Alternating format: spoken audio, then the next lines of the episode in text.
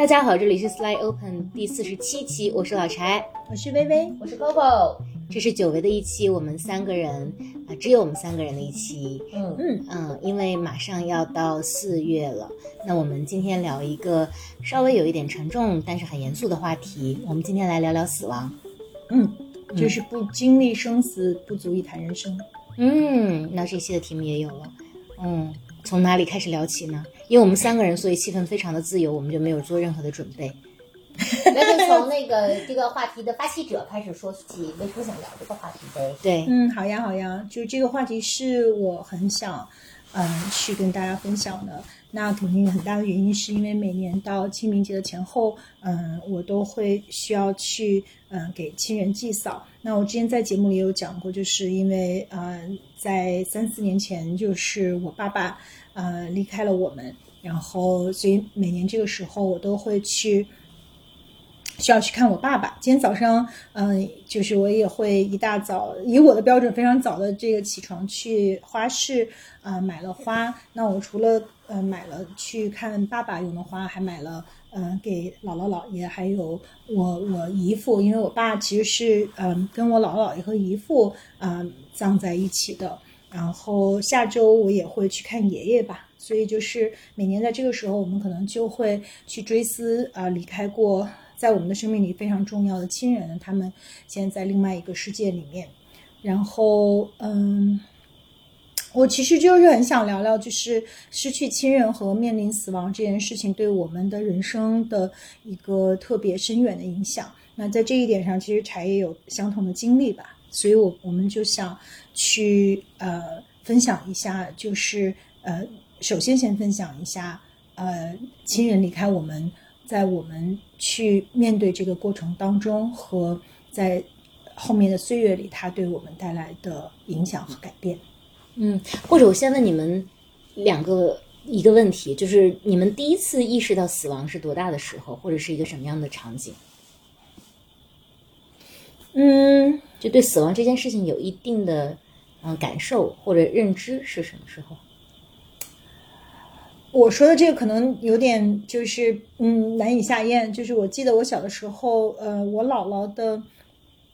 妹妹去世了，然后桑炮就是嗯、呃好像比如说每年清明的时候，呃，我们去祭扫的时候是不带小孩儿的，嗯就中国人好像去，就是比如说在。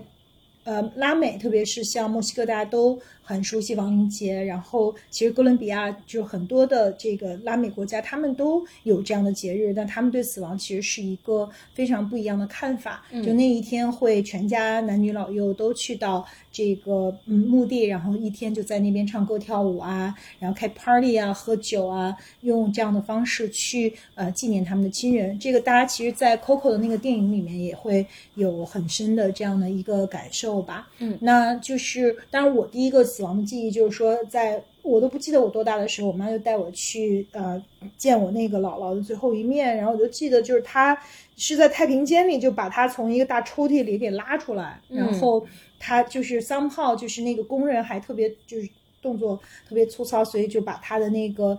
就是额头上的一块皮肤都给 就是掀起来了，所以就是你你看到一个。尸体，然后他他的就是他他是一个不完整的尸体吧，就是 somehow 就是那个事儿给我留下特别特别深刻的印象。嗯，Coco 呢？嗯，我想到的是大概在十岁左右，我我家搬家，然后我家在上一个那个环境中养了一只小松鼠，叫阿松，是一只特别漂亮的五道眉松鼠，然后它有降落伞一样的大尾巴。嗯我们养了它，呃。两年左右的时间，它不仅是我们家的宝贝，也是我们邻居的宝贝。那会儿我们住在四合院，嗯比如说这个小松鼠跑到了旁边叔叔家，然后叔叔家就居然因为那会儿每个家庭的都很挤，但是为了找这只小松鼠，叔叔家就搬出了他们全部的家具，帮我们把小松鼠给逮回去。嗯然后嗯，搬家的前一个晚上，我记得就是大家都很开心，因为我们的新家特别漂亮。嗯，然后这会儿我就突然发现阿松死了。嗯。嗯，就是他，他他陪了我，从来没有想过他会死，就是他陪了我们很多年，然后每次一睡觉就枕在自己的那个大尾巴上，然后他就直直的就嗯。就死了。然后我记得，嗯，呃，对，我们就拎着笼子，然后笼子里是阿松，然后我们就其实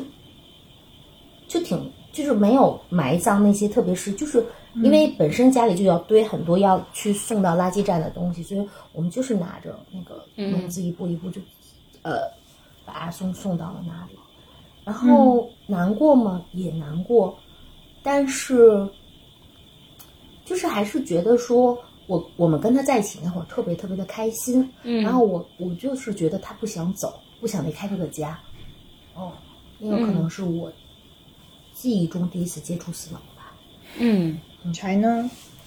我跟 Coco 有点像，也是关于宠物的。我记得大概是四岁左右的时候，我爸给我买了七只金鱼，印象非常深刻，就是七这个数字，有因为就是总是七只金鱼。后来嗯当时可能太想照顾它们了，就为了太多的这个吃的，后来金鱼就全部都死掉了。然后我当时，这是我有记忆以来第一次跟接接触说自己很喜欢的东西，真正的这个死去的这个过程。然后我就大哭。后来爸爸就带着我，我们家在二楼，我们就抱着那那个一缸金鱼到楼下把它埋了起来。后来呢，埋这个金鱼的地方就变成了泥土，变成了红色的。但是我觉得其实跟这个金鱼本身没什么关系，可能是它上面的那个屋檐上有一些什么呃含铁的物质，所以它有一个变成红色了。但是我每次路过它，一直到我长到十来岁，我们搬家，每次路过它，我都想这里就是买我的金鱼的地方。嗯对，但是自己的感受就是，其实有点害怕。嗯每次路过那里的时候，就觉得，嗯，这这是金鱼的坟地，是这样的一种感受。然后我第一次，嗯，跟人的去世有关，是我奶奶，但当时可能只有四岁。啊，后来一年之后就我爷爷去世了，这两场葬礼我的印象都差不多，因为我当时还不太明白这到底意味着什么，只是就看到很多人，当时还是土葬，就很多人围在啊、这个坟坟地周围，然后有些人要下跪，然后也有人说啊、我不用下跪之类的，就家里有一些安排。总之懵懵懂懂的，然后有非常多人在大哭，我我当时没有太没有怎么哭，我甚至没有太感受到悲伤，因为当时还不太理解说这是什么，但我记得这件事情，这是我最早的记忆，嗯，但但我这两天特别有感触，就是因为不是刚刚发生了呃空难嘛对，嗯，其实每就身边的每个人都在讨论这件事情，大家都在说，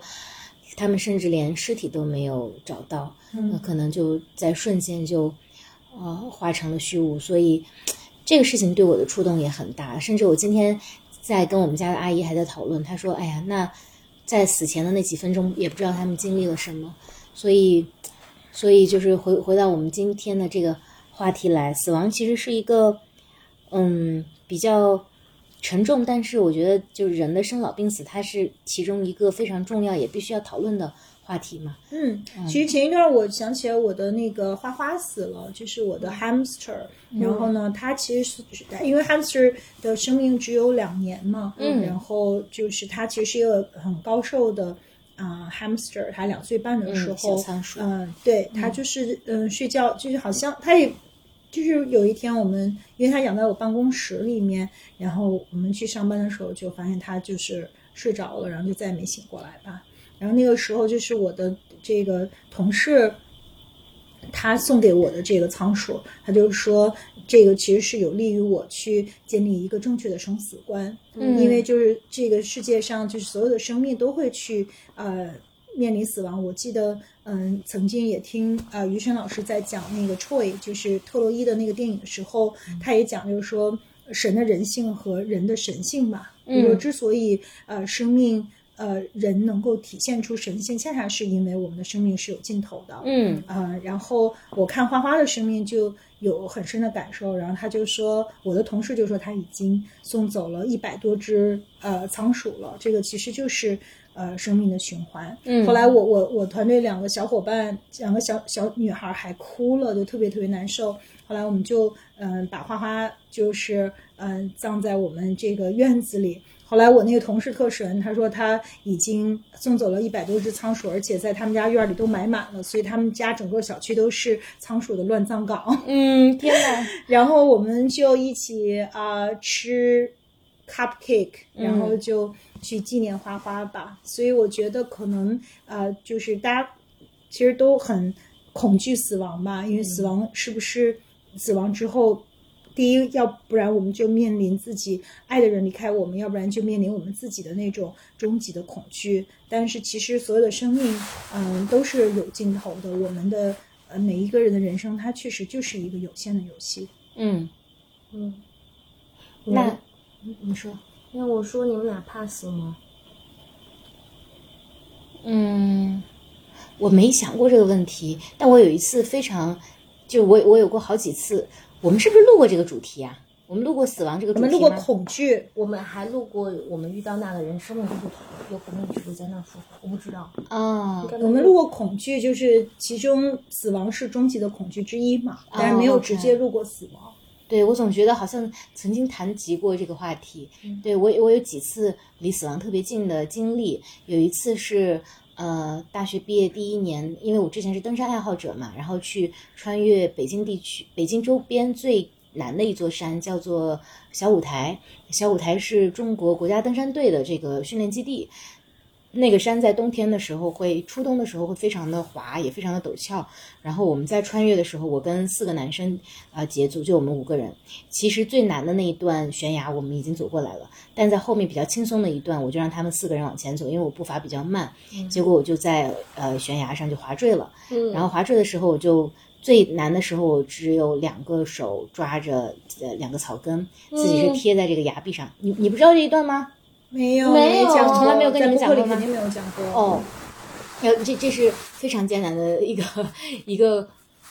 一个 moment。但是当时我是跟嗯、当年的男朋友，因为他是登山队的队长嘛，我们一起去的，然后还有另外啊、呃两个男男生。后来我就在挂在那个地方的时候，就是我的脑子里面迅速经过了很多事情。就第一反应，我肯定是非常慌的，因为我自己脚往下踩，发现我的脚踩不到任何的东西，嗯只能靠手和有一点点倾斜的这个角度在呃浮在这个悬崖上，下面大概是呃呃相对海拔大概有一千多米，然后没有任何遮挡，下去可能就尸尸骨无存这样的情况。然后我就挂在那儿，我就第一时间很会很慌，但是过了那个很慌的时间，当我相对呃自己静止下来，就是我自己的身体的状态也静止下来的时候，我就在想，第一件事就是我该求救，然后我就开始在大声的呼喊。整个山里面其实就我们四个人，也当时因为也是初冬了，也没有其他的队伍。呃，其实不是初冬，是十十一期间，但是十一期间在那个地方已经结冰了，就有点像初冬，所以我就在大声的呼救，叫那个呃队长，也就是我之前男朋友的名字，但是就是山山里面山脊上非常空空荡荡的，没有任何的回声。嗯，我大概呼救了可能有啊、呃半分钟到一分钟吧，我觉得我体力也逐渐的可能会，我担心消耗，所以我就安静了下来。这时候我就在想，我想的第一件事情是，如果我快死了。就比如说像现在这样，那我应该想什么呢？对，所以就是你在那个时间的时候，就会很，就其其实不是像以前想象中那样。然后我说我应该想什么呢？后来我在想，我说幸亏我有一个弟弟，那我父母不会因为我死了之后就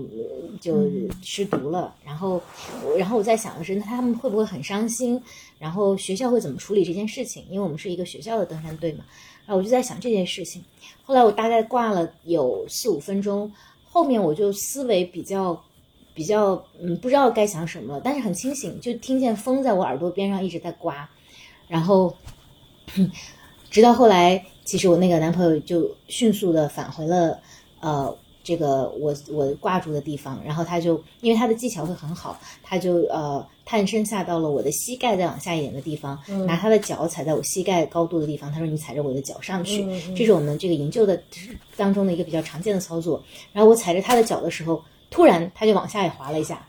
然后这个时候是其实是我最害怕的时候。嗯我之前嗯经历的那一些，我并没有感觉到害怕，而是感觉到那下面的这个事情我该怎么办？嗯，对，但是那个时候，当我可能会导致另外一个人的死亡的时候，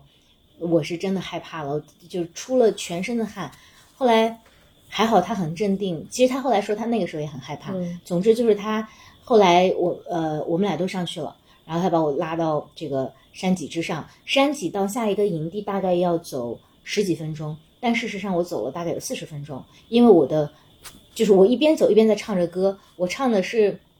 呃范玮琪的最初的梦想。嗯因为我以前登雪山的时候唱那首歌，就自我在鼓鼓劲儿，然后我就高高兴兴的我说你看没问题啊，我就一直跟他这么说话。但实际上我我他后来说我的身是颤抖的，我当时感觉不到。我们到了那个，因为山脊还是非常险险峻的，当我们到了平的这个山顶上的营地的时候，终于安全下来的时候，我就一屁股坐到地上，开始大哭了起来。就前面绷住的那所有的勇气都没有了，然后那个在那个营地里跟另外两个伙伴也汇合了，然后我就跟他们说的一句话是，我说你们下去到有信号的地方，给我爸爸妈妈打个电话，说把我们家房子卖了也好，怎么也好，就请他们找一个直升机来救我下去。我是真的下不了山了，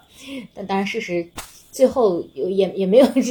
也没有这件事情，我最后还是在。因因为还有另外一支小队，他他们走的更容易的路线，他们跟我们会合之后，我在大家的这个帮助下下了山。但是这是我离死亡特别近的一次，所以你问我害不害怕？你说我现在坐在安全的地方想，我可能会有点害怕死亡吧，当然还是会害怕的。但是在当那个危险发生的时候，你其实是反应不及的，你也不知道自己害不害怕，你面临的可能就是一个情况，嗯，这是一次。然后我也有在这个水里面溺水的这个 经经历，就是我也不知道我为什么水性这么差，还老老去这个海里面玩，而且不是在这个浅海地区，就是比如说有一次在花莲，在台湾去玩那个香蕉船，我不知道你们玩过没有其实是很傻的一个游戏，就是就是有向导在后前面开着摩托艇，故意把你往海里甩。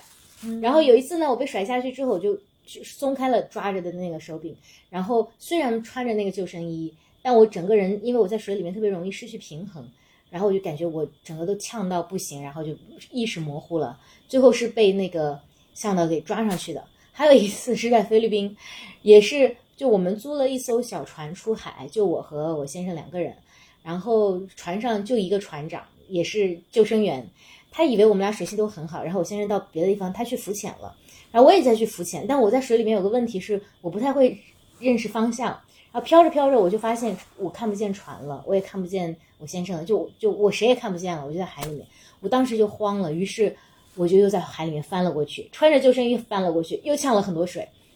那个时候就自己其实是其实是没有太大危险的，因为我穿的救生衣。可是当你歪了之后，你呛进了太多水，你你就不知道自己该怎么办了。然后最后是我，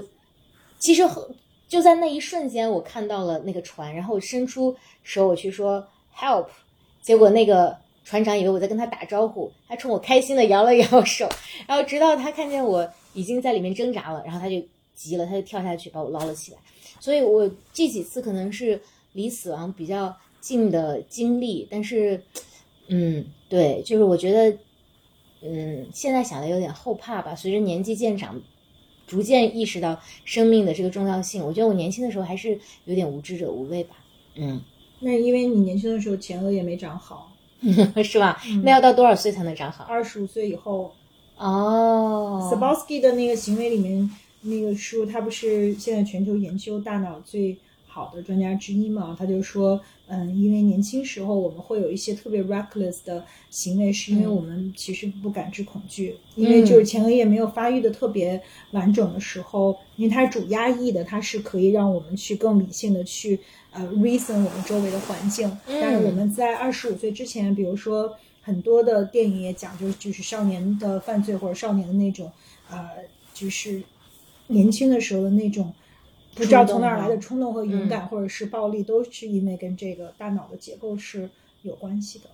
难怪呢！我第一次登雪山是十八岁，其实是嗯，情况会非常的危险，因为我有有一个二次冲顶，之前讲过，但我没有问题。但我在二十八岁的时候，又去登一座相对难度没有那么高的雪山的时候，就全程都在发抖，就像一个就像一个懦弱的懦夫一样。因为跟我一起登的是一个十一岁的女孩，她比我勇敢的多。后来我就一直没有办法说服自己，为什么变得这么怂？可是乔乔说恐惧是有功能的嘛？对因为恐惧就是标的了危险。对对对对对嗯，因为越小的时候，我们可能越对于恐惧的感受力低，是因为那个时候我们对危险就是所以的它不好的后果是我们对危险的感受力也会更低一点。对，所以到底怕不怕死这个问题，就我现在仍然还还是没有特别清晰的答案。就是如果说死亡突然在你人生的某一天来临，我觉得我倒也没有特别遗憾，这大概是我的呃答案。就是因为有一次啊，我为什么想到这个事儿？有有一次在呃，就是去香港的那个要落地之前，可能那边的雷暴比较多，然后就经历了非常非常严重的那个颠簸，然后颠簸到我在飞机上其实没有跟任何人讲话，但是颠簸到最后，我我忘了我有没有讲过这个事情。就我旁边是一对德国的夫妻，老夫妻，那个太太就伸出手来握着我的手，因为当时我们太害怕了，但是她握着我的手在颠簸，我已经要吐的，我我也吐了，吐的不行的过程里面，我在想的是，如果我现在死去，我有没有什么遗憾？我想了想，倒没什么遗憾，所以这个是大概是我的一个答案。嗯，薇薇你呢？我觉得如果把死想成一个特别抽象的概念，就好像我也不知道，我只能说我不知道。但是我很怕很，就是我觉得如果有一天我们必须得面临死亡，那我希望我自己能够很有尊严的离开这个世界吧。我觉得我不怕这个概念说我们的生命在此生会有一天走到尽头。那我害怕的是，呃，所谓生老病死里面那个痛苦的部分。就第一，我们可能会给呃亲人带来很多的负担；第二，我们可能会 go through 特别沉重的这个痛苦。嗯然后嗯，或者是就是走的时候，比如说我们就变得很老啊，或者是嗯不能自理啊什么的，就是我我会很怕这个。我觉得如果不能够很有尊严的离开这个世界，还是蛮可怕的。嗯，Coco 你怕吗？我是一个超级怕死派，嗯。是嗯，我觉得首先我觉得死肯定特别疼，就是我觉得我作为一个常态呃各种怕疼的人，我想到死，就是我觉得哪怕就是无论是漫长的，但生孩子你也没怕疼，对啊，你不有止疼药吗？反正就是我想到死，我就觉得怎样都会好疼，然后我、嗯我不知道我怎么面对。第二，我觉得第二个恐惧是我这两年才更更恐惧的是，我在担心，因为我的死带给我爱的人的痛苦。我会想，如果我走的比较早，我的嗯宝宝怎么办？我的爸爸妈妈什么的，大家就是我还是会担心这一块儿。嗯然后，嗯，以及我觉得我不知道，就这两年吧，就是以前可能我不太有那个感觉，总觉得就是自己走过有淡淡的印记，嗯，没有印记没有关系，但好像我也虽然我知道注定会被忘记，但是就是想到说，就是完全的被忘记，也是会有一些，嗯。不叫恐惧吧，我觉得那个也是会觉得有些遗憾，就完全完全的被忘记了。就是那次，但是我们是不是最终都会完全完全的被忘记呢？除非你就像一些不朽，就是对美人一样，对 被挂在或者用一颗星星命名你的名字。嗯，最后一个没有那么执着，但是也会觉得有些，就是想到好像就包括我们那次去听于晨老师讲课，他又讲到说，当你最后一个记得你名字的人，比如也离去了，就是嗯我想到那种印记随风而逝、越来越淡的感受，其实是觉得还是蛮还是会伤感的。那个谈不上恐惧，但是它算是我整体对于死亡这件事觉得还是比较恐惧的部分。嗯，那我们聊聊比较近距离的死亡带给我们的影响。就像薇薇开头的时候说，就当我们的亲人离世或者特别是至亲。对，嗯，我我觉得我爸爸离开带给我，嗯，最两个很大的影响吧。就第一个是直观的感受，因为他走的时候，嗯，我和我妈妈都守在他身边。嗯首先当时就是特别 critical，是因为，嗯，我爸他有遗嘱，就是说他不想进 ICU，他不想被嗯抢救。可是就中国的这个医院，大家都知道，就是其实医生会给我们很大的压力，就是他嗯会。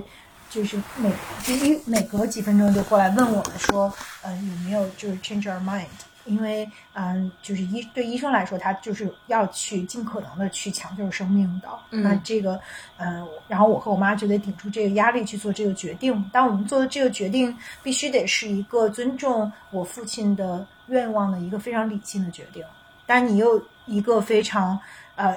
就是情感那部分，就是希望他还在能够跟我们再多陪伴我们几天嘛，就是不忍去看他离去，因为我们知道我们做这个决定，他他可能几个小时之内就会离开这个世界。嗯就在那个时候，需要去理性的去看待这个问题，需要去坚定的去执行他的愿望，去做这个决定的时候，啊、我觉得会让一个人一下就成长很多。嗯然后第二个瞬间是我看到他的生命离开他的身体的那个瞬间，其实就是人离开这个世界的时候，呃，似乎真的有那个灵魂离开你的肉身的这样的一个瞬间。然后这个瞬间发生了之后，呃，就这个所有的医学仪器上的那个指标就都平了嘛，就都停了。然后这个人的样子和颜色就全完全变了。嗯就是他变得非常的像，就是特别的苍白，像石头的雕像一样。就是它跟一个有血色的鲜活的生命的这个感觉是呃非常不一样的。那因为如果生命离开我们之后，它失去了自己所有的血色的时候，嗯，连呃表情和样子都都变了。所以我我觉得那个嗯瞬间给我的印象特别特别的深刻。然后还有就是我我爸爸就是在那个追悼会的时候，一会儿我们会呃有一个练习，就是我们呃每个人上跟小撒聊那期，就是去策划自己的追思会嘛。就是我在给我爸爸做追思会的时候，嗯、天降大雨，就是在我们向他告别，这个大提琴的声音响起的时候，突然外面就是天降大雨，然后等到这个告别仪式结束之后，大雨就停了，就是似乎好像就是苍天都在跟我们一起去怀念一个呃，离就是对我来讲是非常非常的就是重要的这个至亲吧。然后嗯，我觉得一会儿我们可以再多说吧，就是从直观的去面对死亡带给我的印象和感受就是这样。嗯你呢？嗯，薇薇刚刚说的三个瞬间，其实也是我经历的，我觉得嗯印象中特别深刻。但其实如果我们今天不是有这样的一个话题的话，我可能很不愿意去回忆，因为实在太太痛了。对，所以就把它封存起来。第一个瞬间是做决定的那个瞬间，就是像薇薇说的，我妈妈呢，她一直是在这个要不要去呃接受医院的更多干预和治疗的这个嗯问题上，他在犹豫不定。所以呢，其实最后在他失去意识之后，因为我们实际上是想办法在医院多多住了嗯一个多月，那一个多月其实都是从医学伦理上来说，可能有点过度治疗。因为所有人都知道已经癌细胞已经扩散到啊、没有办法的情况下了，但是我们还是希望让他多坚持一会儿，因为他本人也有这个意愿。但有时候当他在夜里太痛的时候，因为一直都是我晚上陪着他，我记得我们还经历了中秋节，然后他那天晚上他就说：“你推我去看看月亮。”然后我就推他去看了看月亮，但他已经非常非常虚弱了。然后他有时候会说。嗯，活着真好。他说，因为我妈妈是一个文艺爱好者，她还说西北的各个民族的花儿是一种很好的民歌，她希望能有机会把这个民间的花儿进行一个收集和嗯整理，然后这是她的愿望。然后，但是有时候他会特别痛，痛到夜里就一直在呻吟，然后他就说。有一点像瞻望的那种状态，他但是我也分不清他是清醒的还是不是清醒的，他就会跟我说，说要不你想办法让我去别的国家去安乐死吧，或者你给我要更多的这个嗯麻醉的止痛药过来，嗯，类似于这样的事情，因为大家知道在癌症晚期的这个治疗里面啊、大多数医生还是会推荐你已经到末期的话是尽量给他这个止痛药。但是也仍然有这个剂量的限制，所以那一个月真的是特别痛苦。但是最痛苦的就是做决定的那个时时候。其实有一个有一个细节，我从来没有勇气说出来过，就是当我们熬了一个多月之后，嗯，医生其实在老家的习俗，他建议我们把。啊，老人带到家里去，让他在一个更舒服、更自由的、自然的一个环境里面，呃，去离开。然后包括说，啊，因为我们家有这个医疗系统的家人，所以呼吸机还有相应的啊这个药药品其实都有提供。所以到最后一个多月之后，我实在束手无策的时候，我还是决定，我妈妈已经意识非常不清晰了，我们还是决定把她带回家。但是就在。他在家楼楼下，大家要把他抬到楼上的那个瞬间，他突然从那个昏迷的状态里面，他就清醒了过来。他好像发现大家把他从医院搬了出来，然后他就挣扎了起来。他说：“你们不救我了吗？”就那个瞬间，对于我来说非常非常的艰难。我一我一直不知道我是不是做了正确的决定，但是我们最终还是把妈妈接到了家里。其实所有的治疗跟医院还是一样的。但是，对于他来说，他觉得我们放弃了他，所以回到家没有几天他就去世了。这是第一个瞬间，就是你做决定其实是，我有时候觉得是我害死了我妈妈嘛？就就这个念头会特别困扰我，是不是我再多熬一段时间，她会能过得更好呢？可是每天晚上，因为我们其实是一个啊双人的病房，但是我住一张一张床，妈妈住一张床。她晚上那个痛苦的声音，我真的听不下去，就是我真的觉得太，太太太可怜了，就妈妈太太难过了，所以，所以到后来我是我不知道是我受不了了，还是他受不了了，我没有办法接受他再那么痛苦了。然后这个是一个瞬间，然后第二个瞬间就是他是在我闭闭湾里去世的，但是他去世的那个时间特别的。就像薇说的，他可能是有一些征兆也好，我们家一直给他用的呼吸机，但是突然有一天就停电了。我们那个楼很少停电的，然后停电之后是我爸爸先反应过来，我爸爸说停电了，呼吸机是不是就断掉了？那那时候其实我妈妈已经没有意识，有大概四十八小时了，但是我们冲过去的时候就发现呼吸机就是没有了，然后妈妈就去世了，然后。就是因为我觉得之前我们一直不肯放手，不肯放手，但终于有一个，就好像终于有什么替我们做了这个，推了我们一把也好，还是怎么样也好。但等我们反应过来的时候，呼吸机已经停止了。但是我们马上又把那个电闸又又搬了起来。但是妈妈已经去世了，就像薇薇说的，她的失去血色之后，她整个人都变化了。然后这时候我们。家乡有一个习俗，我到现在都觉得这是古人的一种智慧吧，就是你家里的亲人离世之后，你的眼泪不能掉到他脸上，这样的话他的来世才会更好。所以就因为这个原因，我就一直没有哭。我的家人都在旁边，他们都哭了起来。我说你们都不要哭，但是他们都在哭，但我没有哭，我一直握着我妈妈的手，直到大概十分钟之后，因为我们要给她穿寿衣，穿上之后就发现。他的手还是暖的，那个时候特别难。后来家里的很多亲戚来家里，开始一两个小时之后开始处理后事的时候，我才找了个角落大哭了一场。但是哭完之后我又出来，因为我要主持后面的葬礼等等。这是第二个时间点，第三个时间点就是追思会，就是因为妈妈是老师，但同时她在呃。她在我们是，就是她的交友非常的广广泛，所以其实，在他他是次日要举行这个追悼会，但是前一天我就拿他的手机在他朋友圈发布了这个这这件事情，我说我妈妈可能去世了，明天早上我们要去送别他，嗯，要愿意来的朋友就来，因为我要考虑要招待大家，所以我只定了嗯一百人的一个这个吃饭的地方，结果当天来了四百多人。就是整个那个大厅水泄不通的，然后我特别，我在难过当中，我又为我妈妈感到很欣慰，就是因为整个大厅当时很静默，但是当这个哀乐响起来的时候，就非常多人都在哭。后来我想说，哎，妈妈这么多人都记得你，但是最难过的那个瞬间是这个仪式结束之后，在火葬场他们是要把妈妈推进去的，那个瞬间我是第一次崩溃了，就是就是遗体停在那里，我知道我还跟他有点关联，但他推进去之后，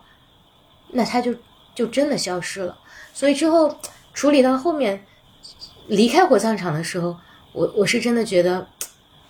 有点接受不了这个事实，就是他的整个肉身也跟你没有关系了。对，所以这是我记得的几个过程，但是它是有一点 PTSD 的，就是我后来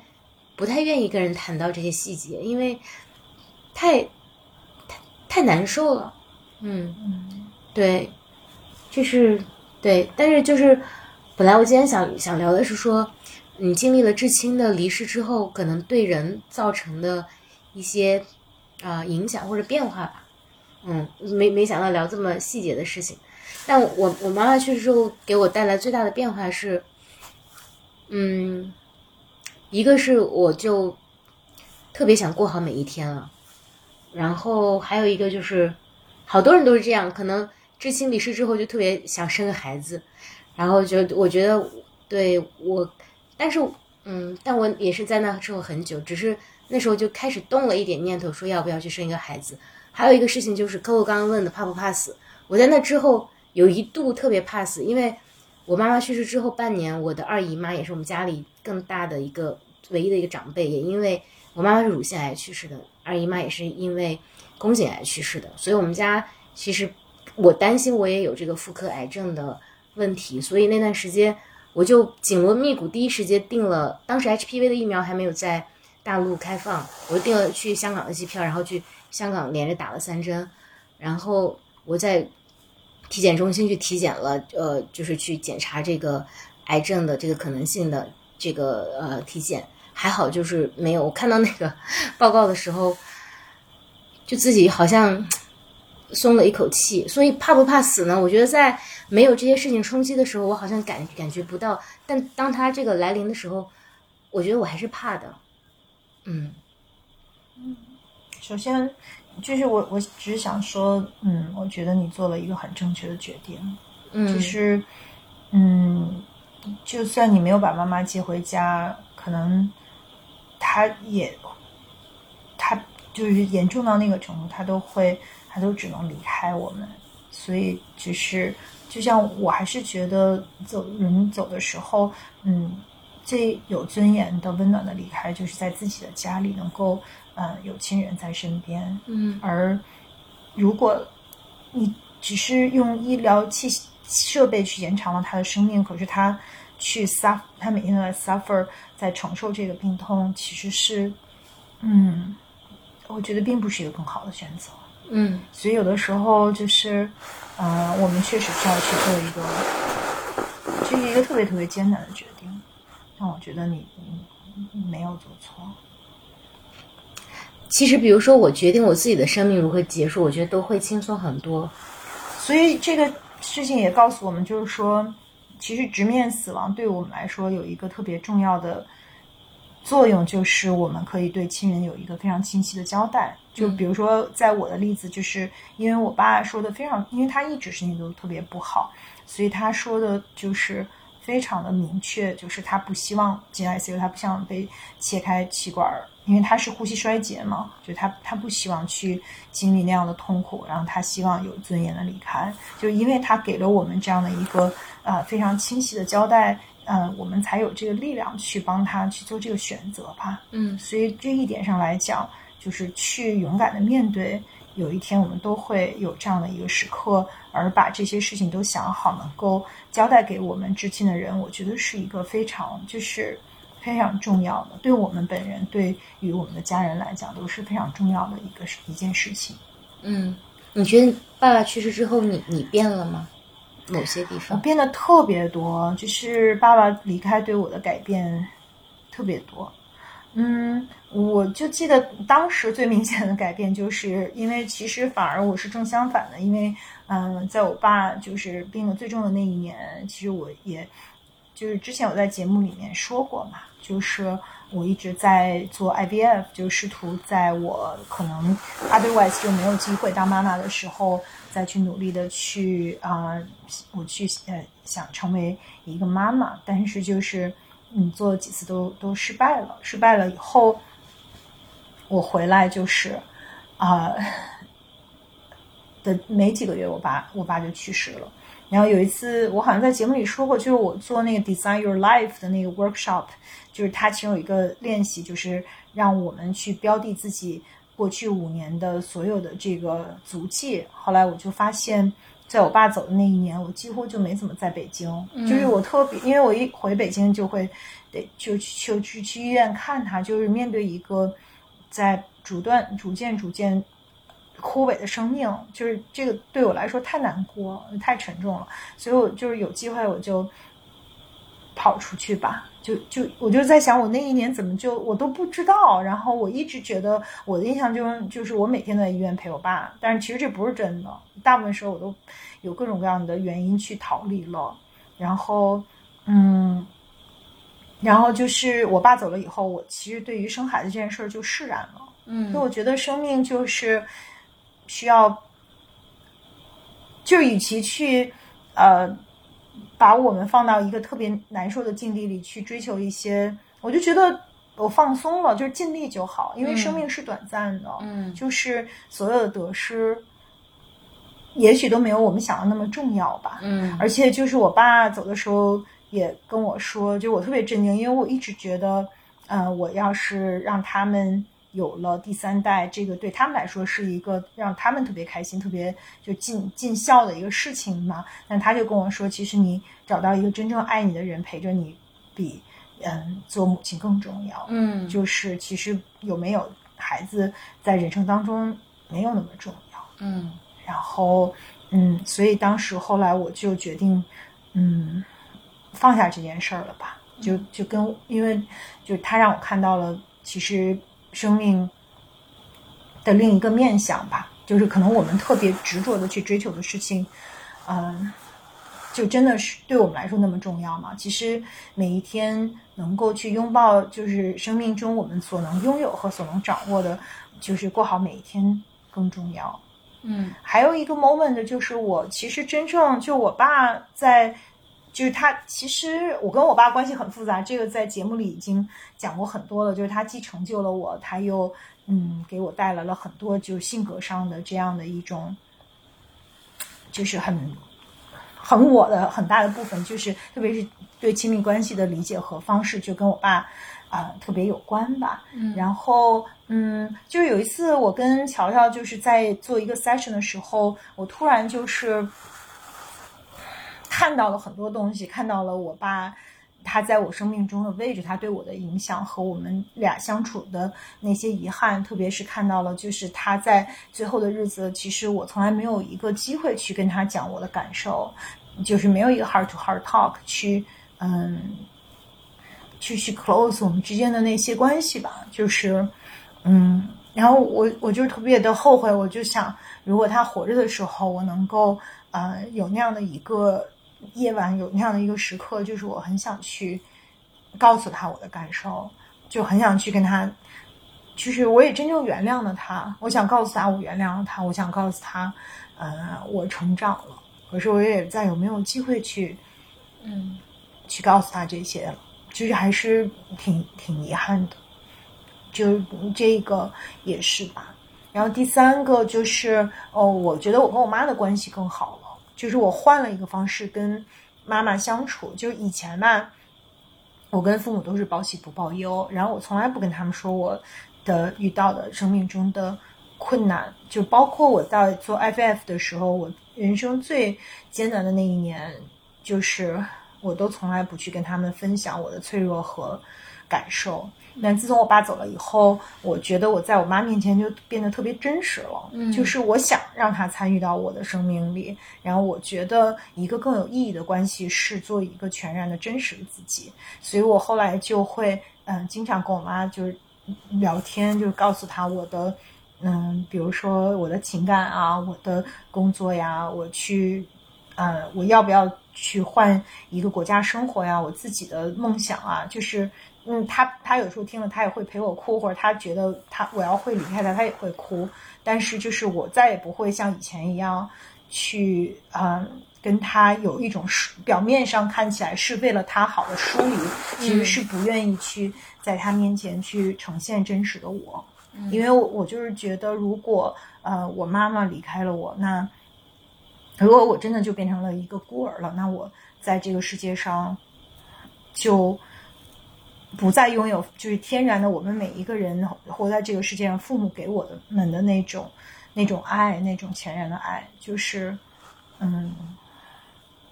对，所以我我觉得反而是我跟我妈妈的关系变得更好了。嗯嗯，至亲离世会确实会让人改变特别多。你觉得你跟你爸的关系会因此有一些变化吗？其实反而是我爸自己变了比较多。嗯，我妈生前他们夫妻的关系算是非常非常模范的夫妻吧。虽然，总之我妈妈的去世对我爸的打击特别大，但是我妈走了之后，我爸变得，我爸以前我爸是处女座，所以他以前我妈是处女座。哦天哪！所以他以前非常的就是龟毛，但是嗯，在我妈走了之后，我爸变得很就柔和了很多。嗯，所以以前我跟我爸属于就嗯不见的时候会互相特别想念，见了之后一定会有很多矛盾的状态。但是现在就不会了，现在我们各自在各自的地方好好的活着，然后也经常会打电话，甚至我爸爸会打电话说说哎呀爸爸想你了，就是会说很多很直接，但是很以前觉得有点肉麻的话，嗯也也是吧。但说到这个。我妈去世这件事情对我爸爸的影响挺大的，即便他后来，啊，也有了自己的这个新的感情生活，看上去，但实际上，我觉得他都是在为了逃避，就是他首先不愿意住在以前我们家的我们的那个家里，因为他觉得到处都是我妈妈的痕迹，然后他就迅速搬到了别的地方去住，然后他 也很不太愿意跟我们提起。这个事情，嗯，直到现在，他偶尔只会只是会说，如果他还活着就好了。但是，所以我也有点理解，我我的奶奶去世之后一年，我爷爷就去世了，就其实是没有查出来有任何病症，那就是可能如果相伴到老的夫妻，如果一方先走的话，另外一方可能确实是会还挺艰难的，嗯嗯，但说着说着，其实我们也到了人生的。中断了，中上端，中后段，啊，那那倒也不会，因为据说现在中国的这个人均寿命每年都会以几零点几岁的这个程度在增加，所以现在中国女性的平均寿命已经是八十多岁了。这样说我们还没有到中后段，但是呢，到到我们快去世的时候，应该平均寿命大概能到一百岁。嗯。嗯，但是呢，我们也开始逐渐的，嗯嗯，在接近。在考虑这个是自己是否会接近死亡这件事情，关于自己的有可能的死亡，不是有可能，死亡是唯一确定的事情。关于自己确定但不知何时到来的死亡，你们都有什么想法？嗯，首先关于遗体的，关于抢救的这个部分，因为我的哥哥嫂嫂都是医生，所以他们就是很早明确告诉我们说，呃，他们不要过度的抢救。所以我也是说，我也要有尊严的死去。这个在我家，这是一个大家都已经明确去讲到的事情。就是每个人，呃，我哥哥嫂嫂，甚至可能像遗体捐献啊、角膜捐献这些，他们都已经安排好了。然后我们要立正式的遗嘱，但是很早我就和我先生沟通过，因为我知道说，如果我先走，从嗯法律上讲，我知道从财产分配的各种部分，但我就一直在拜托我先生，我说你要记得说，嗯。我家的财产中，除了我爸爸妈妈、哥哥嫂嫂，请留一部分给我哥哥的孩子，因为我觉得我跟我哥哥的关系是非常好的这种亲人。嗯，然后，嗯，我觉得我得过他很多的庇护。然后，如果我现在的状态是更有能力去庇护他们的话，我我就跟我先生说，请你一定要记得，如果我先走。照顾好我爸爸妈妈、哥哥嫂嫂和他的孩子嘛，嗯嗯，就是这个是很，就是你是在多大的时候开始进行这些思考的？呃，关于首先，其实那个顺序是先是遗体的处置，嗯因为哥哥嫂嫂他们他们早我三年上大学，所以他们就先在男女朋友时候就跟我们讲说，角膜的处理尸体不要过度的抢救。我说好，这个部分也是我的先。你有就是就是填那个遗体捐献的哥哥嫂嫂有，我没有。嗯，因为我们的这个制度就是好像进行这个很麻烦，因为就不像美国，就是每个人在 driver's license，就是哦你你会选的时候你就标出来，对对对你要不要捐献？对但我们就是好像得去申请啊，填表。因为我奶奶就是她都九十多岁了，嗯然后她在去年的时候坚持让我们帮她呃做了这个遗体哦。捐献的安排，嗯。然后我们都特我就是我特别 admire 他，嗯。我就是觉得嗯。就是他就是那种老革命的思维，他觉得就算他离开这个世界，他要把他就是 last bit of her 也能够就是 put it in use 吧，就是为 科研做点贡献，就是呃，对，就是我我觉得，所以我也我也我也会去做同样的事情。至于说照顾哥哥的，就是遗嘱的那个部分，好像是嗯就有了宝宝之后，就是我好像更有这个呃意识说，嗯、我想把各种安排，就是在我可控范围之内的安排和在我不可控范围之内的一些安排，没有去试着写一份遗嘱什么的。就明确了那一件事情。嗯写下来了吗？呃，没有，是明确的对，跟对，嗯因为我想的是我们两个是互为比较重要的那个，呃，对，就是嗯，这明。那你们觉得，就是我们什么时候需要去啊、写一份，就是被公证或者是有效的这样的一份啊、遗嘱呢？就是但其实在中国的语境下，其实我我也不知道在国外怎么样，但至少我们周周围在国内很少有人说在我们这种还比较年富力强的时候去立遗嘱的这个习惯啊，你们怎么看？我们似乎嗯总总是很害怕去碰触这个话题，大家都会有点儿就是逃避吧，嗯忌讳或者觉得不吉利，可能也跟我们自己的一种文化的潜意识有关。呃，大家其实都不愿意去碰触。碰触它，也不愿意去面对它，甚至很多老人他们在生命的最后阶段，他们其实是知道自己不久于人世了，但是他们由于实在是没有能量去面对这件事情，所以就呃很难会有一些交代。嗯那我自己个人会觉得，我们要有一个，就像我的同事让我对花花建立这样的一个正确的生死观一样，我觉得我们应该对面对死亡有一些呃理性的认识，而嗯去做出相应的安排。我觉得无论是在什么样的生命阶段，就是我们去呃立遗嘱都是很有必要的，而且这个遗嘱可能是也需要，比如说每拿每隔五年、十年拿出来去 review 一下，嗯你可以去去修改它。那我们其实跟潇洒去录那一期的时候，他也有呃讲过，就是自己人生的故事和有一个两个很重要的 exercise，一个是。就是帮我们活好当下，除死亡，除了就是呃，在我们如果呃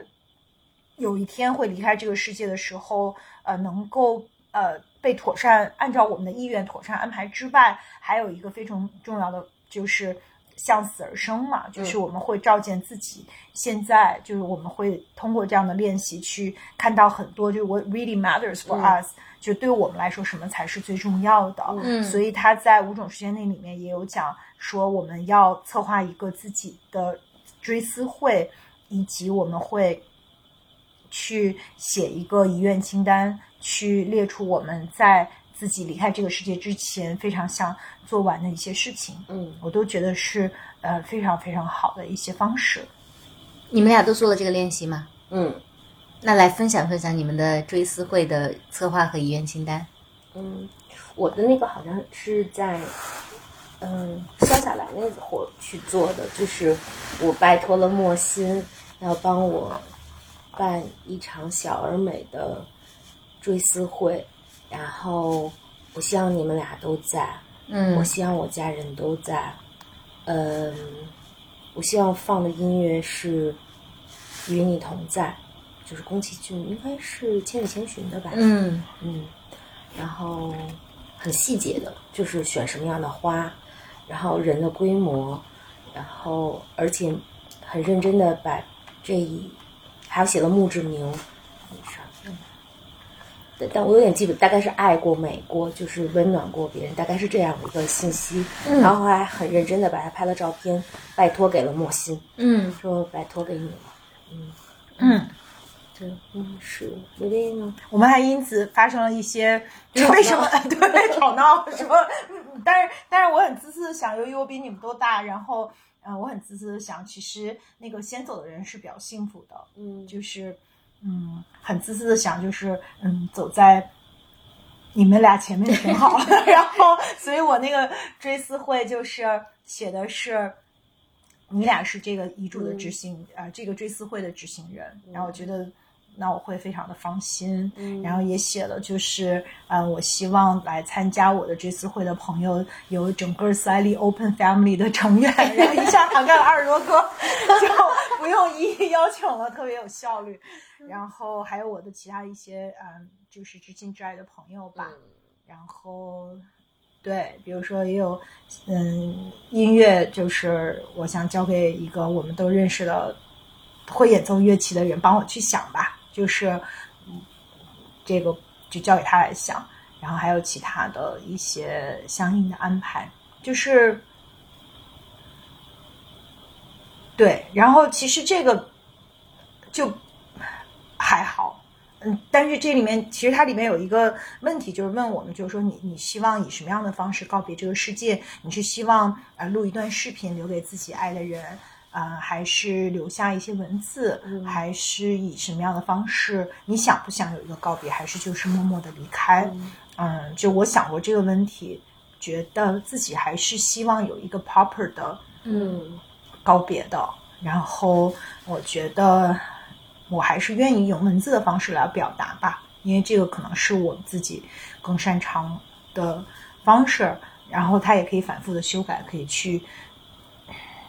放进我很多的感受在里面。然后也希望能够呃给我所有的我在乎的人、我爱的人一个写一段话去表达，说我很爱他们，然后去表达我的爱吧。就是我觉得有一个 proper 的告别还是很美好。如果我们都有这样的机会的话，我会希望有这样的一个告别。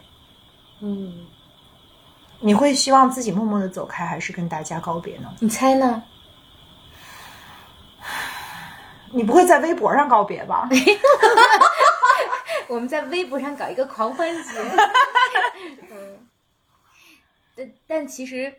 我我首先说，我今天大受震撼，因为我没有参与上次你们俩的这个啊、练习，所以我不知道你们做的这个。今天我们在讨论之前，开节目开始之前，微微给我看了她的这个追思会策划，是在本子上写着的，然后写着是交给我和 Coco。我当时这个感觉肩上有了重担，就是压力很大。我上一次感受到这样，是我另外一个闺蜜。她其实查出来有一个中性的叫渐进式的肿瘤，就是它嗯是在良性和恶性中间啊。Coco 应该认识他，就是他的女儿现在是嗯八岁还是九岁，后来他就跟我讲说说如果。呃，因为他现在就是在自己带着宝宝，说如果有一天我要离开了，说我要把女儿托付给你和谁谁谁，他就指定了两个人。那一次对我的震撼也特别大，就是我第一次被人委以重任，就像今天我看到威胁的那个，就是 Coco 和柴的名字在本子上一样，我心里面其实压力是非常非常大的。我觉得这个千万不要有压力，肯定。我想，我想让它变得特别搞笑，就是尽量放放放一些搞笑的情节在里面。因为这还是一件很重的托付，嗯，然后我自己其实是想选择默默离开的，就是我不想要任何的告别什么的，然后也不想要，但是也不要搞得特别奇怪，就是像所有人一样正常离开就行了。所以我要拜托你们俩的唯一一件事情就是，就像过生日一样，有人如果要把它做成一个什么仪式，你们摁住它就好。嗯，对，柴是那个要特别拜托说，我不过生日。你不要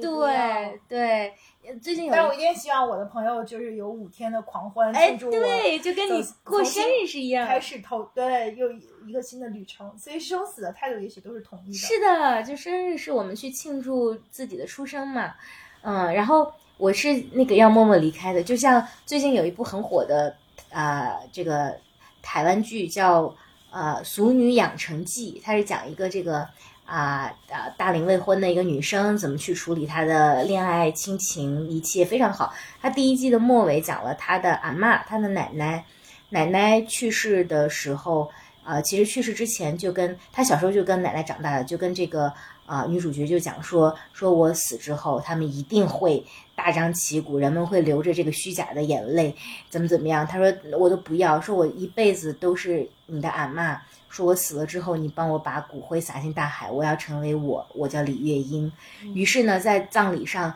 这个女孩就跟她当时的男朋友就偷偷在所有人不注意的时候，突然抱走了这个骨灰，骑了个摩托车，在所有人在后面一好多人在追的情况下，非常这个黑色幽默的骑到了大海边上，然后把这个骨灰撒向了大海，说：“阿妈，现在开始你就是李月英了。”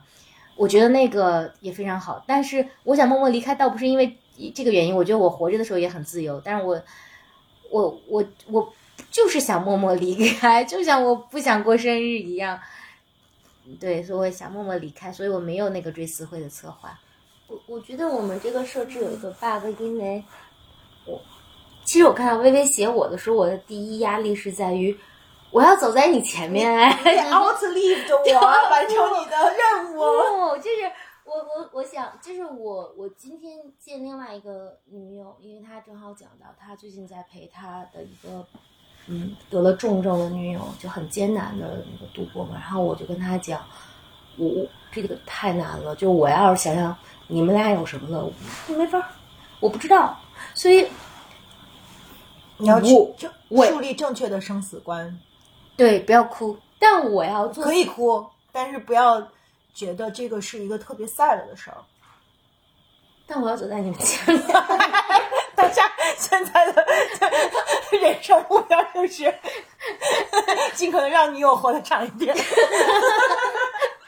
嗯，对，我要我我我我不想。嗯，但我觉得能有人可以托付，就是一件特别幸福的事情。是啊，我我觉得就是，嗯，不管，就是我觉得不管谁先走，大家我们都可以彼此托付。嗯，但是就是我觉得虽然你觉得我会 mess up 你的追思会，太有默契了，我有一点，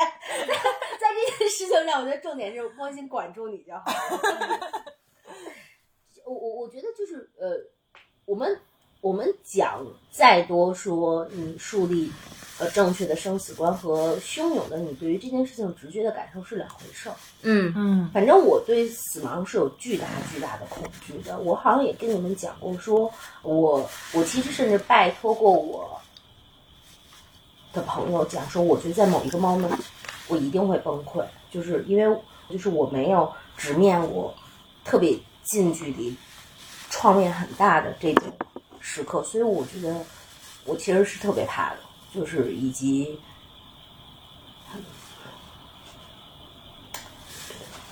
就是这，我有正确的生死观，嗯但我还是特别怕，嗯，嗯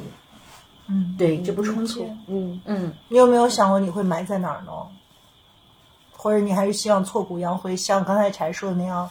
挫骨扬灰是个贬义词吧？才才是咱俩通俗文化和中文语义的一个纠偏器。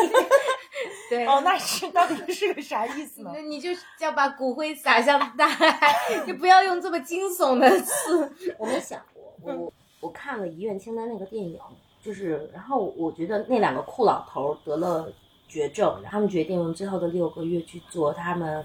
就是生命中很想做的那些事情，嗯他们去做各种冒险，然后其实他们最后他们最后其中一个。老人他最后一条是要看壮丽的景色，嗯其实他们其中一个人先走了，嗯然后另外一个人走了之后，他们是拜托一个人就把他们两个的骨灰盒搁在了，嗯，他们之前谈过的装咖啡的那种罐头里，然后搁在了一个特别雄壮的雪山的山顶。嗯我都觉得哇，好有意义。但是关于自己真的没有想过，你们想过吗？遗愿清单吗？骨灰在哪里？骨灰在哪里？嗯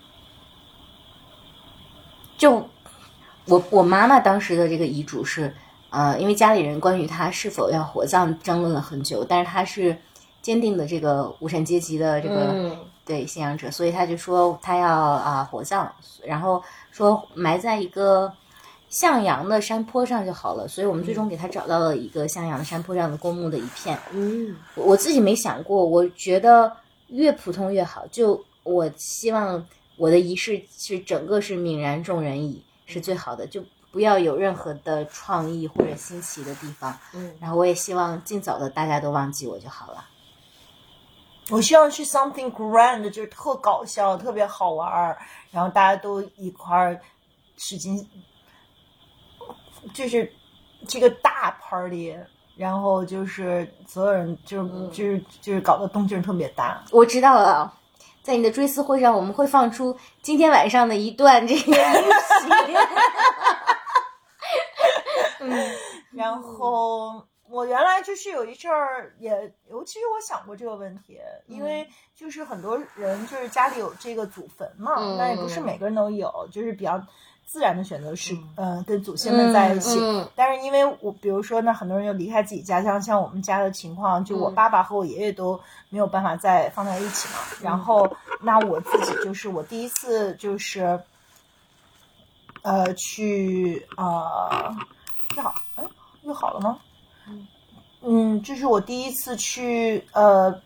老家回、回家，就是嗯去祭拜祖先的时候，不是去年有一个寻根之旅嘛，嗯。看到我家的那个祖坟，我突然有一种就是很想回归到那个地方的一个冲动。嗯，但是我现在回想，就是我我还是在 debate 是这样才是我真正特别希望的一个归宿呢，还是说就是还是就是嚷了就行了，就在大海中获得自由跟就随风而逝了。可能随风而逝更是我的性格吧。嗯何况就是我没有孩子嘛，我觉得有孩子的话，嗯，我还是需要，就是不是说我们自己需要被放在一个什么样的地儿，但是就是能够有一个地方让他们去能够怀念他我们吧，就像那个 Coco 刚才有就是讲的那个 Coco 的电影似的，就是说，那就是我们其实真正离开，我们有三种死亡，呃，就是第一个是肉身死亡，第二是就是社会死亡，然后第三个就是没有人再也没有人记得我们的时候，我们才是真正的死亡。嗯就是呢，如果你我们被埋葬在某一个地方的意义在于，就是那些怀念我们的人，他们可以有一个地方去看望我们。就像我明天早上会很早起床，然后去跟我妈妈。啊、一起去看我爸爸一样，就是这个对于我们两个来讲，就每年都是一个特别特别重要的事儿。嗯然后我爸还有一个徒弟，就特别跟他特别 close，特别爱他，就是每年他也会一起去，然后我们也顺便就看看姥姥姥爷，把嗯家里的这个离开我们的人都一遍呃问候一遍看了，然后我们全家就是我大姨、我舅舅他们，就是所有的人都在一起。然后我们就把每一个人都问候一遍，跟他们就说一些话，问候他们的话，然后大家在一块儿吃顿饭。这个对我们来说也是一个特别重要的仪式。然后每年去看我爷爷也是，我会作为家里老大，就是带妹妹们一起去看爷爷。然后看完爷爷，我们也会一起，就是啊、爷爷的这个呃安安放的地方就是特别的美，就是春暖花开的时候像一个大公园儿，嗯然后就是像春游一样，然后我们就是家里的这个姑姑啊，我妈，我我妹妹就是特别开心的去。啊、看爷爷之后，我们就会在公园里面，就是是呃春暖花开、草长莺飞的，就是嗯也是一个我们全家的这个纽带吧。嗯就是我觉得这个还是有它本身的意义的。那像我因为没有孩子，也我觉得就也没关系吧，都行，都挺好的。嗯你说这个，我想起我妈在去世前一个月，就是在我陪着她住在医院的时候，因为她以前在在年轻的时候，她一直说她以后想要骨灰撒撒在大海里就突然就最后一次，他跟我交代，他说还是嗯埋在一个地方，因为我妈去世之前基本上是一直是呃我陪伴的最多嘛，然后他就说埋在一个向阳的山坡上，我说你怎么改变了你的主意？他说就你这种性格，如果以后你在外面受了委屈，你也不会跟别人讲的。如果你都没有办法回来有个地方站着哭一哭的话，嗯她说妈妈不放心。哦嗯，所以，所以我能理解你刚刚说的那个话，对，确实可能，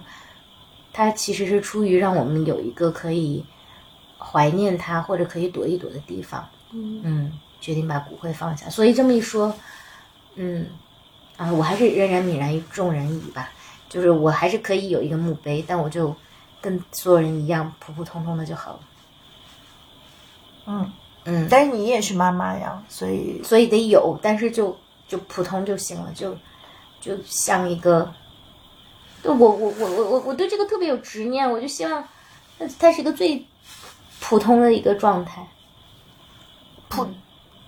对你对于泯然于众人也有一种执念，对 不纪念，对悄悄的和不要搞任何形式主义的东西有一种执念。对，那你的遗愿清单呢？哦，我有我我来跟大家分享一下我的那个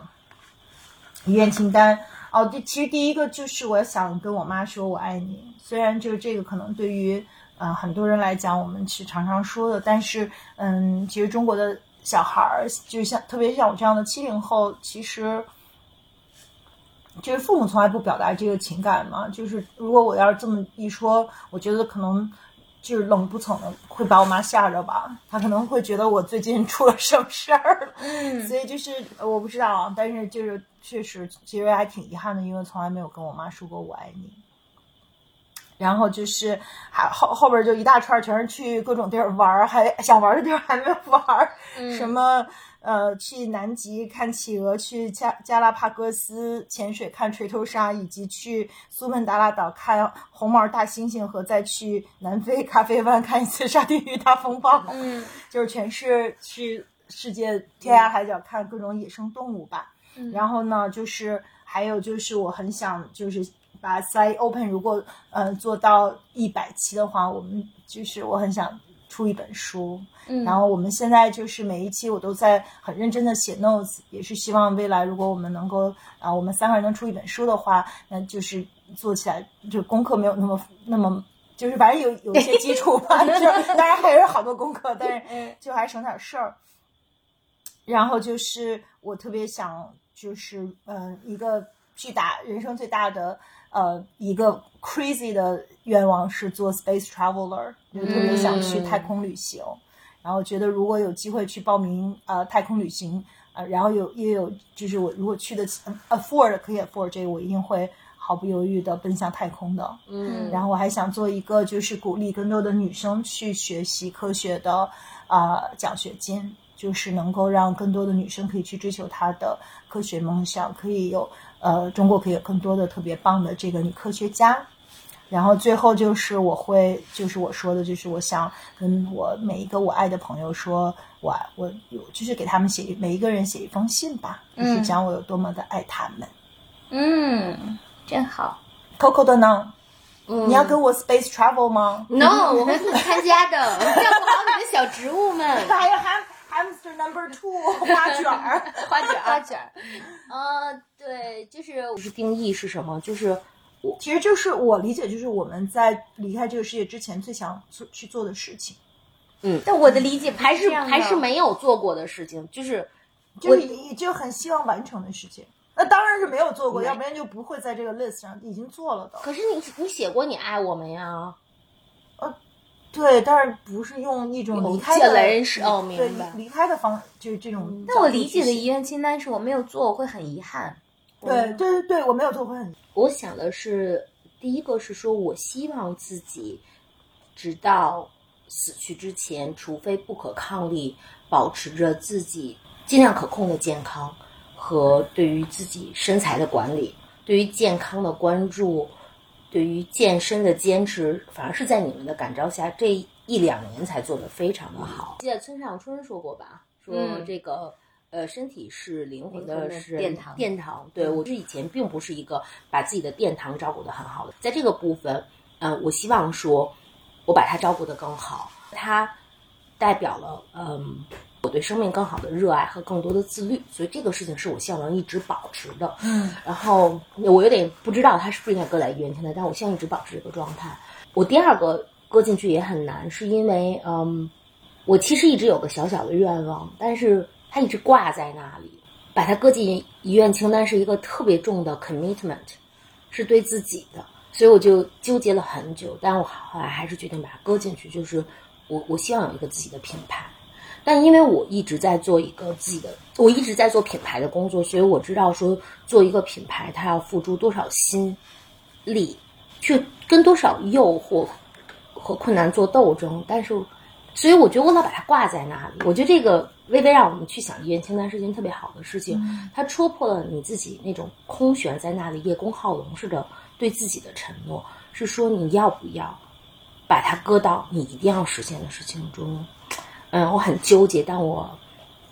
就是说还是把它搁进来吧，因为给自己了一个小小的那个嗯。游移空间是说，哪怕我成了一个小小的品牌呢，对吧？但是我希望有一个属于我自己的品牌。然后，我希望，我我其实希望，但就这个也很 ambitious，就是但我我希望说，我有一个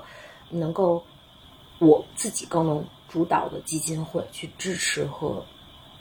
就更多的是由我来主导的基金会能支持到。我更希望去支持的方向，比如女生啊、艺术啊，对。然后我想去看极光，嗯，对。现在想到的是这些，嗯。柴呢？如果定义是我，嗯，我不去做，那我去世的时候会很遗憾的话，我没有哎。嗯，就是我接下来我我自己仍然有非常多的事情想去做，但他们都不足以实现。不不足以完整的符合这个定义，就是我，因为我一直以来，尤其是在我自己经历了悬崖上的事件，经历了我妈妈的去世之后，我就变得越来越，如果我有一件事情，有什么事情觉得不做，我以后一定会遗憾的话，我就先把它干了，但是它未必能成功。就比如说现在有一些事情仍然是我非常想干的，我也在干，然后我朝着那个目标，但我有可能也会失败。但是我不遗憾，就是因为我已经在干了，只是说，嗯，对，或者我已经干了，干了之后也有可能觉得有点傻，但反正都干了，嗯，所以，嗯，就是提到说这个死亡这个话题对大大家的影响，我我前两年特别喜欢看好多这个哲学类的书，然后其中有一个学派，就是古希腊有一个学派叫斯多格学派，然后它比如说它里面有一个很知名的一个皇帝，就是。五贤帝之一的那个马可·奥勒留，他其实就有一句话，大概意思是说，如果就跟乔布斯那句话是类似的，是说如果你每天都当做最后一天去呃活着的话，你总有一天你会发现，哎，你走的路是对的。所以，可能在某种意义上，我觉得我在践行这件事情，嗯，就所以每当我做决定的时候，我就在想，这个事情，如果我明天死了的话，现在做的这个决定。你遗憾不遗憾？当然是在此刻的此景之下，你做这个决定。然后我就想，哦，我不遗憾，那我就去干了。嗯，所以，所以如果说是要余生想做的事情，那我可能会拉出一个非常长的 list。但是，不不做会遗憾的事情，嗯，目前可能没有。嗯嗯。所以我觉得也跟定义不同，每个人的定义对遗愿清单的定义不同。嗯。或者我我可能理解就是说非常想做的事情，在我们的剩余的生命里面，我们想做的事情，一直努力的事情。不过我觉得我你在说的时候，我也在想，就是如果嗯我离开这个世界，也没什么遗憾。嗯，是是。你是，我觉得挺够本儿的。然 后你是挺够本儿的，每天都在很努力的生活吧，然后每天都在做着自己热爱的事情，然后每天都还拥有很多的爱和自由，所以嗯，没有遗憾。嗯，对。但我觉得特别好的是，关于死亡的思考会让我们重新去认识或者识别时间的或者生命的珍贵性嘛。这个也特别好。我之前啊有一段时间写过，就就因为我以前很喜欢，不是我现在也很喜欢坂本龙一，但坂本龙一因为几年前查出来有咽喉癌，嗯，然后他就突然沉寂了一段时间，嗯，后来突然就发了一个非对称的为作为主题的一个专辑，嗯，然后那里面其实其中有很多呃他录的各国的语言，有一首也音乐，呃其中啊在中文的那个语语言他念了有这么一句话，叫做一段话叫。我们所痛恨的就是如此可怕的准确性，因为我们不知道死亡何时到来，所以会把生命当作永不枯竭的井。然而，所有事物只会发生有限的次数，也许只有一两次。你有多少次能想起童年中某个特定的下午，那种已经成为你生命一部分的下午。如果没有它，你甚至无法想象自己的人生。也许最多就四五次吧，或许更少。一生中，你到底会看到几次满月升起？也许二十次。然而那些，却都看似没有尽头。这句话对我的震撼特别大，因为每当我看到月亮的时候，我就在想，哎呀，月亮好美啊！但是看到这句话之后，我就在想，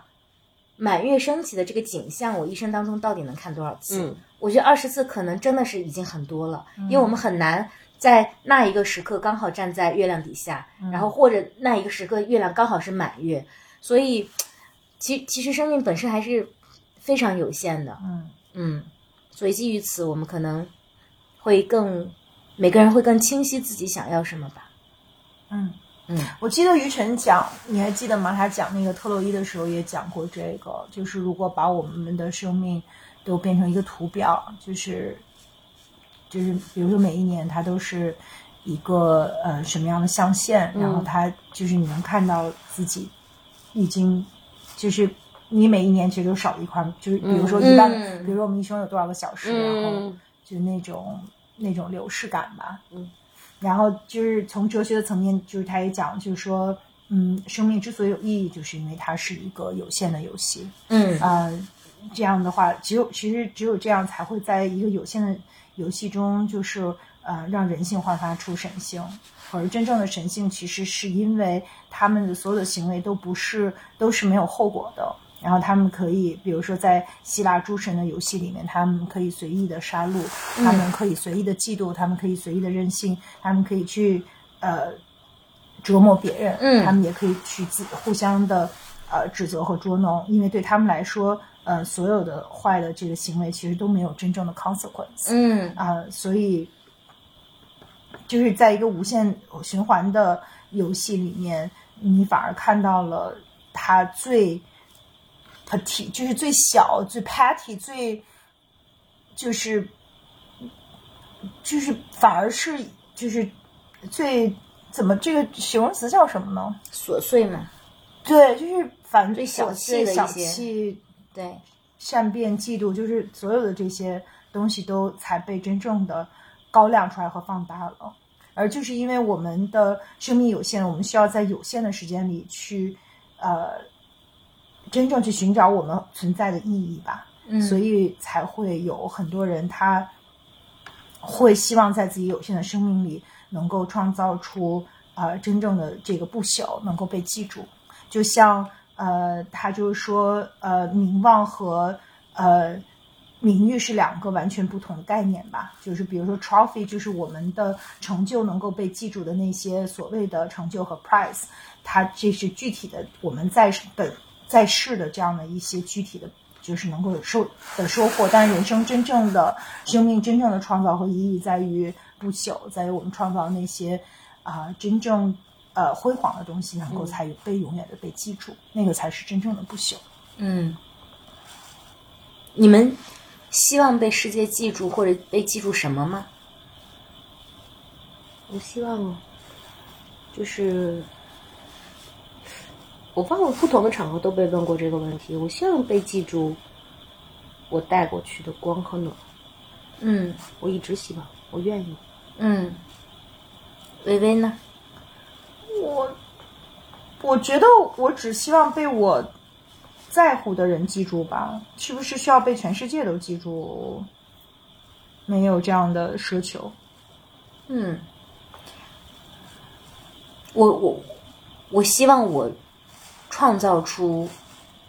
值得被记住的东西，但是我对于我自己被记住也没有执念。我想泯然众人矣。我我我再重说一遍刚才那一段啊，因为我找到了这个，就是我当时的笔记。嗯就是刚才其实柴也说这个，就是叫名分与荣耀嘛。嗯就名分，它是在我们限制当中能够获得的有性的物质性的这个战利品和奖励，而荣耀 glory 其实它是无形的一种精神性的呃不朽，就是。就是荣耀，其实是一种就真正我们就可能我们自己本人不会记住，但如果我们创造的某些东西，或者哪怕是我们留给这个世界的善意，能够被、嗯呃记住，本身我觉得就是特别去值得去追求的。嗯，然后他也有讲，就是说，嗯，神的就之所以就是，如果就对于神来说，他们的生命是无限的，因为他们无法得到真正的伤害与死去，那就是。其实这个才表现出，反而表现出他们品质上的所有的这个劣迹，而人类的脆弱和生命的有限性，恰恰使人类获得崇高与尊严。因为只有死亡让我们的选择有意义。嗯，对，我觉得说的特别特别好。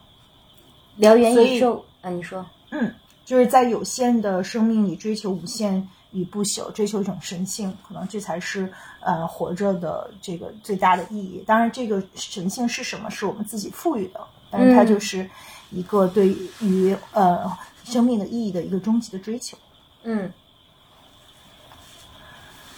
然后我还想分享一下，就是说，因为我自己学拉丁美洲研究嘛，就是嗯就是其实嗯，每一个不同的文化对于死亡的理解是非常不一样的，所以就是从 Coco 的那个动画片儿的那个电影能够看到，其实我刚才有说，就是在呃，比如说呃，就是。呃，哥伦比亚、啊、Bolivia 就这些拉丁美洲的国家，他们的这个传统都差不多。因为我记得就是呃，有一年就是我在嗯，就是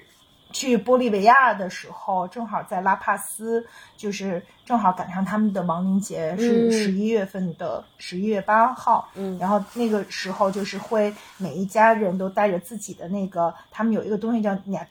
t i t a s 这个 n a t i t a 其实就是一个骷髅，嗯就每家都有一个，就平常就放家里，就是就是自己家的镇宅之宝，就可以保佑他们相信它可以去驱逐这些 evil spirits，、嗯去保佑你。还有就是大家考试的时候都去拜拜什么的，然后他们就会带着这个东西去呃，就是坟，就是去那个墓地，然后大家就一起唱歌跳舞，在那儿还带着酒什么的。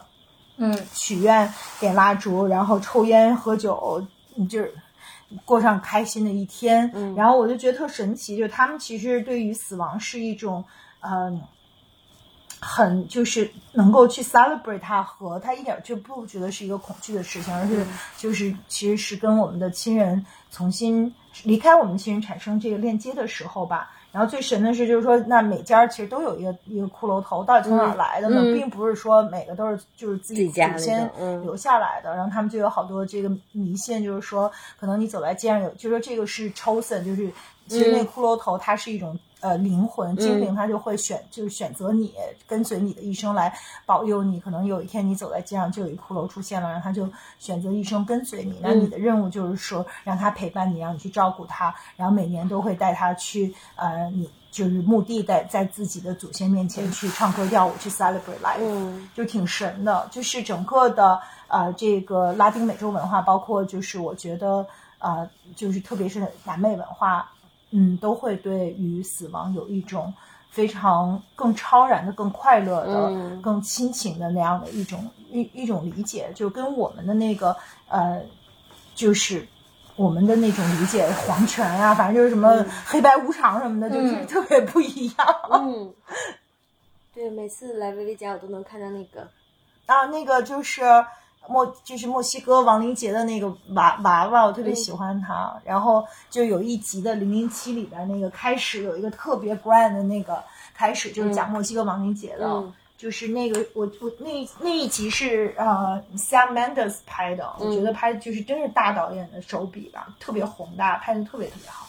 就是他是就是以墨西哥亡灵节开场的。所以其实死亡也可以是一件欢乐的事情，是不是？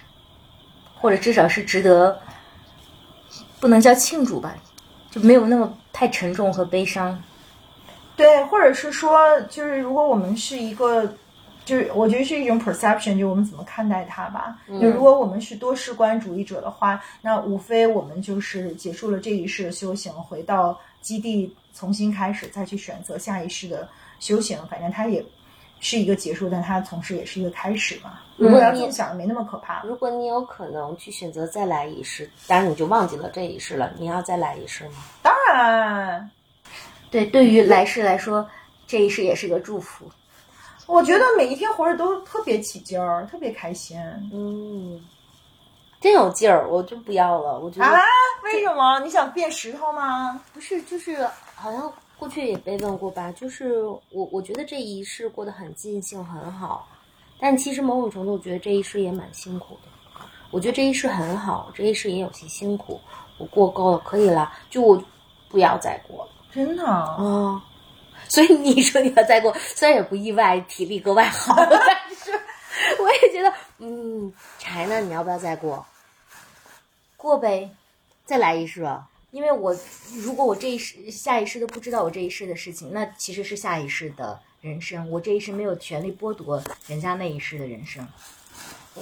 就是他的 assumption 就是，如果我们可以自就是自由选择，我知道啊，就是我的意思是说，我其实要决定人家下一世嘛。人家但是是你自己。但是如果他忘记了我，他就不是我自己了。但我就是你一直是个小灵魂，就是可以这一世。我知我知道，所以就是我没有办法剥剥夺那个那一世的，嗯，对、嗯对前喝了孟婆汤的那一世的我的生存的权利，嗯，生活的权利。所以我从这个角度看，对对嗯，都还蛮蛮有意思。那你觉得，如果要是嗯再有一世，你选择修什么呢？如果我们有意识的可以去选择，嗯有什么选择呢？选项可以选性别，你不不不就修修一世的功课，比如说、啊都可以啊。你的性别也算啊，就是性别只是一个 means 嘛。嗯那个意义就是说，比如说我们修的是我跟战胜这个，恐惧，修的是爱，修的是呃勇敢，嗯修的是勇气。嗯我要跟听众说一下，微微把一嘴的这个 桑葚、蓝黑莓、草莓红莓、草莓塞到嘴里，然后再说，所以会发出刚刚那样的声音。嗯，修什么？你想修什么？嗯，啊，我也没我不知道耶。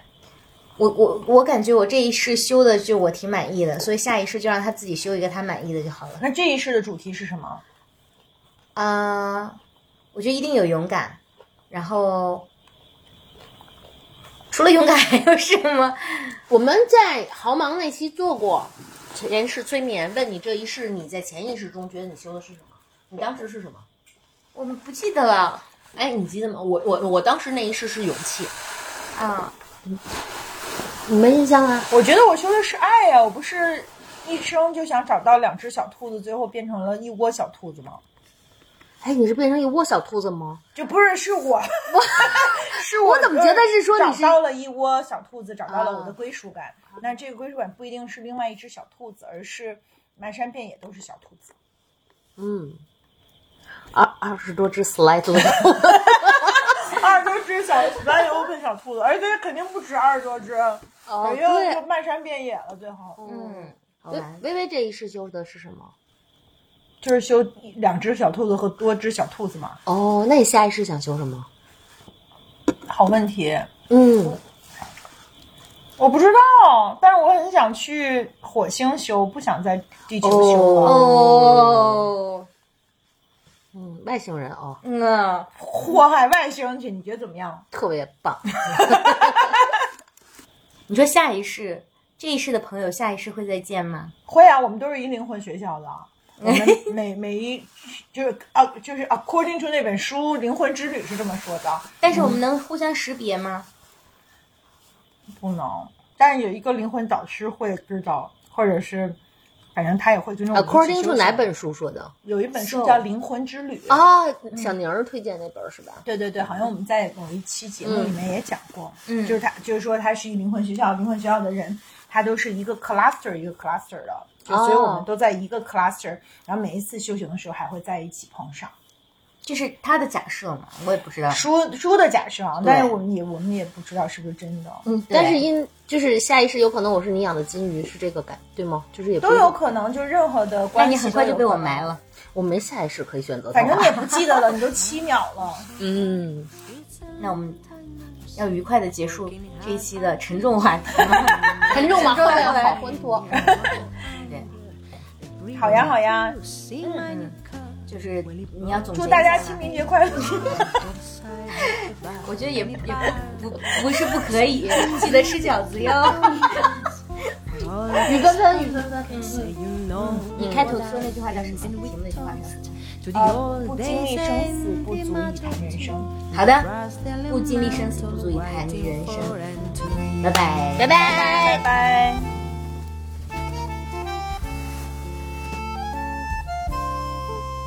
Are you on there getting around? Everyone left for Tom and Jardina say they just might be down on the trunk of the time and all, all trying to rest. You won't steal the champions, but I'm the best. Any barkeep was keeping you, keep putting drinks for all this palooka. Say you know what I think. Then we toast to the old days and the macho too, and raise the limb mantle waiting for